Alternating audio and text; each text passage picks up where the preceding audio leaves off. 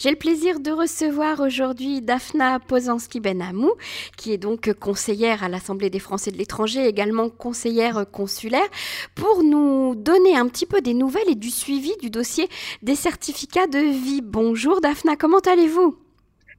Bonjour, bonjour Emmanuel, bonjour à toutes et à tous. Alors, quelles sont les nouvelles pour euh, nos amis euh, retraités en Israël qui euh, ont souffert avec leurs problèmes de certificat de vie? Oui, oui, j'ai souffert avec eux. Hein.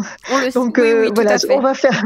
J'ai beaucoup souffert avec eux. On va faire un point. Je crois que effectivement, je vous remercie de m'avoir de, de, m'interviewer parce que je crois qu'il faut faire un petit point pour essayer de d'éclaircir tout ça. Alors, lors du premier confinement, avec mon collègue Elie Lévy, j'avais obtenu la suspension de la validation des certificats de vie jusqu'au 1er juillet. Quand nous avons été reconfinés en Israël, nous avons demandé de nouveau la suspension, évidemment, de la validation en Israël. Sauf que c'était impossible parce que le logiciel qui régit en France la validation des certificats de vie ne peut pas être euh, suspendu pour un seul pays. C'est un, un logiciel globalisé. Bon, à part cela, ça devrait peut-être changer fin novembre, mais le pire pour nos retraités, ça a été quoi?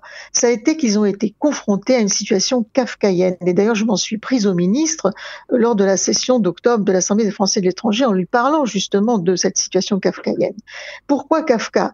Parce que certains, pas tous, mais certains ont vu leur certificat de vie délivré par le Misra d'Apnim, le ministère de l'Intérieur israélien, refusé par les caisses françaises de retraite. Pourquoi? Alors même pourquoi? Alors même parce que ça, voilà, pourquoi? Parce que c'était non conforme au modèle envoyé par les caisses françaises de retraite. Sauf qu'évidemment, tout le monde peut comprendre que le MISRA d'APNIM, il va pas valider un document en français qu'il ne comprend pas. Mm-hmm. Donc, toute la bagarre en octobre a été de faire reculer d'abord de, comprendre, parce que personne ne comprenait pourquoi, puisque les autorités françaises en Israël nous disaient c'est vers le Misra d'Apnim qu'il faut, faut aller. Bon, donc on comprenait plus rien.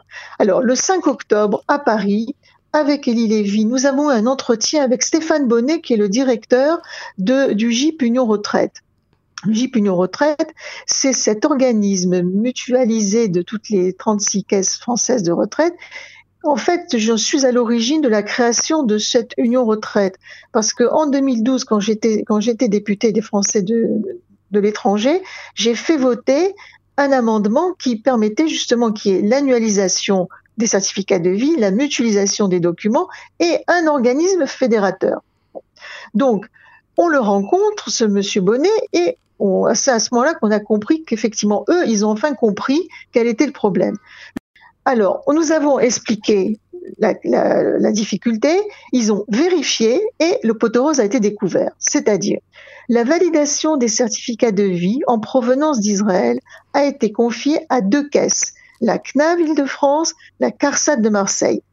Une des deux, bon, M. Bonnet n'a pas voulu nous dire laquelle, sans doute pour pas qu'on fasse des manifs devant, mais euh, une des deux a rejeté systématiquement tous les certificats de vie délivré par le ministre d'Apnim comme non conforme au modèle. Et donc, avec, hélas, vous avez compris, la conséquence pour nos retraités, la suspension de leur retraite, qui a mis quand même certains, certains dans une situation euh, de précarité extrême. Mm-hmm. Donc, euh, à partir de, cette, de cet entretien, nous avons enfin obtenu que les, les, caisses françaises de retraite, toutes acceptent les, les certificats de vie délivré par le Misra Attendez juste une seconde, Daphna, pour comprendre un petit peu mieux le, problème. Si je me souviens bien, lorsque nous avons eu un entretien euh, au sujet des certificats de vie, euh, on nous avait annoncé que le Misra d'Apnim, euh, donc israélien, par l'intermédiaire du député Yossi Tayeb, avait accepté de traduire. non, Yossi Tayeb, Yossi Tayeb, il a, je suis désolée de vous dire, mais Yossi Tayeb, il a seulement pris le train en marche et en fait, il a même pris le train en marche et il avait pas compris la situation de tel point que ça pouvait nous porter même préjudice. Donc en fait, nous, on a rétabli la situation. Il n'y a pas eu de traduction, ni d'un côté ni de l'autre. Ah, euh, la meilleure solution, c'est que les caisses françaises de retraite acceptent le, certificat de vie délivré en anglais et hébreu. D'accord, donc pas en français, mais en anglais et en non, hébreu. c'est pas possible. En, en anglais et hébreu, c'est accepté. Voilà. Très bien. C'est ça qu'il faut retenir. Bon, mais ça, c'est une grande victoire. Oui, ce que je veux dire, c'est quoi? C'est que, alors qu'il est, il y a Premièrement, les consulats de France en Israël ne, valident, ne, sont plus habilités à valider les certificats de vie. Deuxièmement, il y a en Israël quelques mairies qui acceptent encore de valider les certificats de vie émis par les caisses françaises de retraite. Ce sont Natania, Ashdod, Ashkelon, Hanana, De Tête, Givatayim, Bercheva. Je crois que j'en oublie une, mais je suis pas sûre. Voilà. Mhm. Maintenant, si l'on ne réside pas dans l'une de ces villes, alors on va dans l'agence la plus proche de son domicile du Misra d'Apnim. On va au service des pensionnérim, on demande, on va au, service des pensionnérim avec sa Théoudat Zéout et on demande Théoudat Raïm ou Certificate of Life. Et là, il faut le demander donc en anglais et hébreu. Ce document est aujourd'hui accepté. D'accord. Est-ce que nos amis retraités... Si jamais, Emmanuel, si jamais il y a le moindre problème là-dessus, sur ce point, il faut me contacter. Il faut me contacter par mail, parce que je peux même plus répondre au téléphone parce que j'arrive pas à gérer tous les dossiers. Donc, mhm. euh, il faut mieux me contacter par mail, parce que comme ça, je peux les lire la nuit. Donc, euh, il faut me contacter par mail. C'est très facile. Daphna, D-A-P-H-N-A, point Poznansky, P-O-Z-N-A-N-S-K-I, gmail.com. On m'explique, on me dit exactement la situation et j'interviens dans les directions des caisses. Daphna, juste une question. Nos amis retraités, euh, donc qui avaient leur certificat de vie bloqué, est-ce qu'ils ont pu euh, récupérer leur retraite euh, cumulée La situation a pu se débloquer pour eux? Alors, ce que je sais, c'est que j'ai reçu euh, des remerciements me disant, on, voilà, on a été, on a reçu notre retraite. Oui, j'en vois passer. Alors, il y en a, ça traîne un peu. Il y a mhm. toujours un papier qui manque. Mais bon, euh, euh, en gros, écoutez, quand j'interviens, généralement, ça débloque la situation. Très bien. Ça la débloque parfois en 48 heures. Mhm. parfois, ça met un peu plus de temps. Mais ça débloque la situation les, administrations et la bureaucratie, euh, quel que soit le pays, euh, c'est toujours très compliqué. En tout cas, oui, euh, c'est toujours Kafka de toute façon, oui. Exactement. Daphna, je souhaitais qu'on aborde un autre sujet tout aussi important, qui est celui d'un nouveau dossier que d'un nouveau projet que vous lancez en soutien aux, nouveaux entrepreneurs, aux jeunes entrepreneurs, aux, personnes qui souhaitent aujourd'hui s'en sortir économiquement et, et, qui montent des projets professionnels. De quoi s'agit-il exactement? Alors là, c'est un projet un peu, un peu différent de ce que vous venez de définir. Euh, j'ai été contactée depuis le premier confinement par des catégories de Français qui ne m'avaient jamais contacté auparavant pour me demander de l'aide. Cette catégorie, c'est quoi? Les auto-entrepreneurs, les petits commerçants, des professions mhm, libérales. Mhm. Se souvenir de ce que, à l'Assemblée des Français de l'étranger, je siège à la Commission des finances, de la fiscalité et du budget. Et donc, à ce titre, j'ai des informations. Je suis donc très de très près la politique budgétaire du gouvernement français, mhm. budgétaire et fiscale d'ailleurs. Ce qui fait que je détiens des informations qui m'ont permis, si vous voulez, de réfléchir dès euh, juin à un projet. Euh, pourquoi je vous dis que je détiens des informations qui m'ont permis de réfléchir à ce projet? C'est que en mars-avril, le gouvernement français a décidé d'un plan d'urgence de 50 millions d'euros mhm. destiné aux à venir en aide aux Français non résidents. En mai, nous nous sommes aperçus à l'Assemblée des Français de l'étranger que seuls sur ces 50 millions d'euros, 300 000 euros avaient été dépensés. Je ne vous dis pas, euh, ça nous a mis un peu en colère. Donc on a fait pression sur le gouvernement français et on a obtenu que les critères soient assouplis. Le 5 octobre, devant l'Assemblée des Français de l'étranger, le secrétaire d'État aux Français non résidents, Jean-Baptiste Lemoyne, nous annonce que 1 million d'euros avaient été dépensés pour 12 000 personnes. Ça signifie quoi? Ça signifie qu'il restait encore, le 5 octobre, 49 millions d'euros. Euh, un mois plus tard, il restait 47, euh, 48 euh, millions 200 000. Donc, vous voyez que l'argent n'a pas été dépensé, les fonds n'ont pas été, n'ont pas n'ont pas rejoint les personnes qui en avaient besoin, en tout cas euh, dans, dans la grande majorité.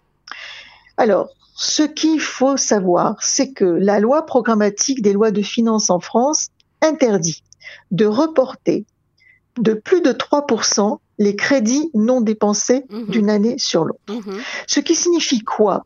Ça veut dire qu'en réalité, si on prend le chiffre donc de 48 millions 200 000, ça signifie qu'on ne pourrait reporter au 1er janvier, c'est-à-dire à passer le 31 décembre 2020, on ne pourrait reporter que 1 446 000 euros. Mhm. Donc vous voyez que euh, il est urgent de dépenser les fonds avant le 31 décembre. Donc euh, basé sur cette constatation budgétaire, j'ai commencé à monter un projet spécifique pour venir en aide aux auto-entrepreneurs.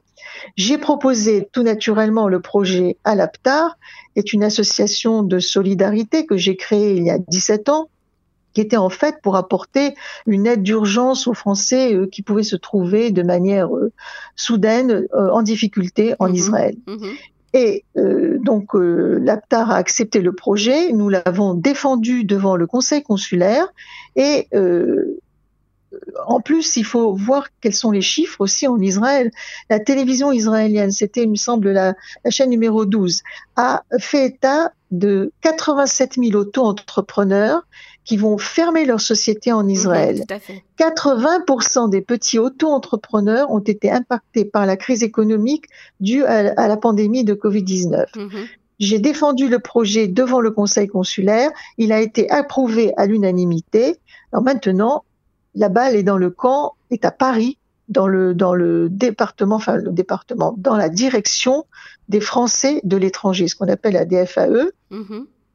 Nous avons demandé une subvention de 75 000 euros. Euh, Nous avons prévu que cette aide serait individuelle, modulable selon la, taille de la famille de l'auto-entrepreneur et selon sa perte de revenus, bien sûr. Mhm. Donc ce n'est pas pour la Euh, création nous avons- d'entreprise, c'est pour soutenir les, Non, les ça c'est pas pour la création. de-. Absolument, Mhm. absolument, absolument. C'est pour ceux qui ont été impactés par la crise. ça. On est dans le plan d'urgence Mhm. là. On est dans Et, le plan ça n'a- et d'urgence. ça n'a pas de de toute façon- rapport euh, du plan d'urgence avec le plan d'urgence que le, le FSJU Israël a reçu euh, du, du consulat de France? Si, tout à fait, tout à fait, si. C'est, euh, le, le FSJU a reçu des fonds du consulat de France toujours dans, dans ce cadre budgétaire-là, du plan d'urgence. Tout à fait. Nous avons d'ailleurs toutes les OLES, c'est-à-dire les associations de solidarité, par exemple de, de, la, de la circonscription, ce qu'on appelle la deuxième circonscription d'Israël, qui est la plus grande, hein, qui, c'est les trois quarts du pays, c'est Tel Aviv Haïfa, euh, Mhm. ce sont deux consulats, mais c'est les trois quarts du pays, hein, c'est sauf Jérusalem. Eh bien, euh, il y a plusieurs associations de solidarité, elles ont euh, toutes reçu euh, des fonds supplémentaires parce que on a été, on a été submergés on a été submergé par, par, par, par, le- par la, par la détresse. Ça veut dire que les entrepreneurs qui habitent Jérusalem ne sont pas concernés par cette future aide? Hélas, non. Hélas, non. Non, parce que je Non, n'ai important pas. de le oui, dire oui, pour oui, absolument, absolument, oui. Oui, oui, c'est important. C'est important. Je, je, je suis pas l'élu de Jérusalem. Je suis l'élu de de la circonscription Tel Aviv, Haïfa, et, et je me bats pour ma circonscription.